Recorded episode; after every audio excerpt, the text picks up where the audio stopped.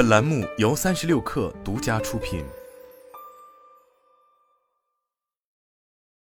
本文来自《哈佛商业评论》。有一条最重要、最简单的商业教训：成功往往是随着时间推移，你做出的好决策多过坏决策的结果。问题是该如何做到这一点？这在今天应该更容易做到。技术与商业智能提供了丰富的数据，可用于指导哪怕是最微观的决策。在许多情况下，都有数据可以向你展示过去类似决策的结果，并可显示随时间推移的预期结果。尽管如此，许多领导者还是没有充分利用这些可用的工具。在数据能够提供更完整画面的情况下，他们仍在大量依赖直觉来做出判断。在没有数据或先例时，凭直觉做决策很可能是最为可行的选择。但当有数据能够显示过去发生过的类似情况的结果时，这种策略会造成不必要的风险。在这种情况下，许多领导者会用过去的例外情况作为决策理由，无视失败的代价。他们这么做的原因有很多，可能是不信任分析结果，也可能是想要以非常规的大胆行动来获取成功。但就长期而言，这么做的代价有可能很高。职业赌博是个很好的例子。赌场之所以兴盛，是因为许多赌客相信自己够聪明，能够战胜赔率，相信自己可以通过大胆压注来击败庄家。正是这些赌客为赌场带来了大部分利润。那些长期获胜的赌客会客观的评估每一次压注的赔率，并仔细做出有数据支持的决定，在赔率对自己有利的时候下最大的赌注。统计数据会随着时间的推移趋向常规化，消除那些呈现好运气或坏运气假象的短期异常数据。你玩同一种游戏的时间越长，赢钱的机会就越多。在依赖过往经验时，应该考虑到记忆不是连贯的，而且容易出错。由于闪光灯记忆的存在，我们更容易回想起那些极端的意外事件，而不是平凡琐事。根据美国心理学会的研究，闪光灯记忆会清晰的保留情感上的重大事件。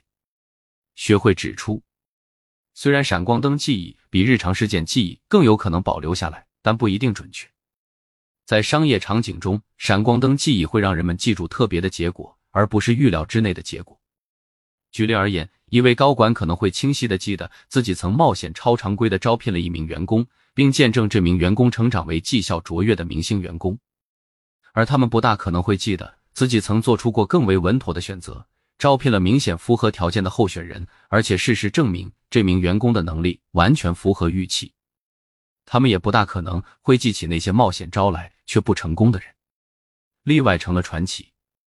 理解数据的重要性与让组织做决策时优先考虑数据，这两者之间区别很大。每一家企业都需要有专业人士负责分析相关数据，并为员工的相关决策提供数据支持。举例而言，我们 Acceleration Partners 的团队中有一名成员负责运用商业智能，告诉我们根据品牌的属性。过去行为和失败率分析，哪些品牌客户会带来风险？如果任由销售人员自行决定，他们自然不想拒绝潜在客户。如果以往数据显示潜在客户失败的可能性较高，那么商业智能所支持的决定就有可能推翻我们销售团队的决定。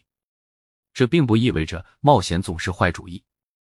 如果领导者坚信自己是正确的，那么还是应该听从直觉。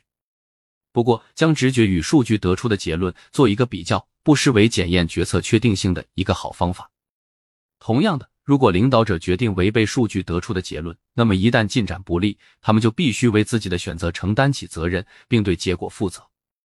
例外发生时需要问责，因为往往成功时邀功者众多，而失败时却都作鸟兽散。当然，组织各个层级都会做决策。高管团队负责处理决定业务成败的决策，但一家成功企业应该确保每一层级的员工都有权利做出相应决策。如果数据过多，领导者或许可以选择制定基于实证的指导方针。我们 Acceleration Partners 另一个相关的例子是处理还价合约的方法。根据我们的经验，还价合约在短期内效果不佳，因为会影响与员工的关系，而且只能暂时解决相关问题。举例而言，海德斯哲的一项研究发现，百分之八十的高管认为，员工在接受还价合约后，对高管的信任会下降。有鉴于此，我们给人力资源团队制定了一条指导性政策，那就是不还价。我们认为，做一件失败率如此之高的事情是错误的，而且通过制定这项政策，我们解放了那些经验不足的员工，让他们不必在没有数据或经验支持的情况下做出艰难的选择。我们是在依据概率做事，让员工了解决策的以往概率，可以防止他们做出不必要的冒险决定，并让领导层得以谨慎参考数据，对后果和失败的代价做出权衡。直觉在商业中仍有一席之地，但不应是决策的唯一驱动因素。让数据和商业智能成为团队战略思维的一个重点，并利用它来制定睿智的组织政策。这样一来，领导者就可以保护业务免受不必要的失败，并确保公司做出的好决策比坏决策更多。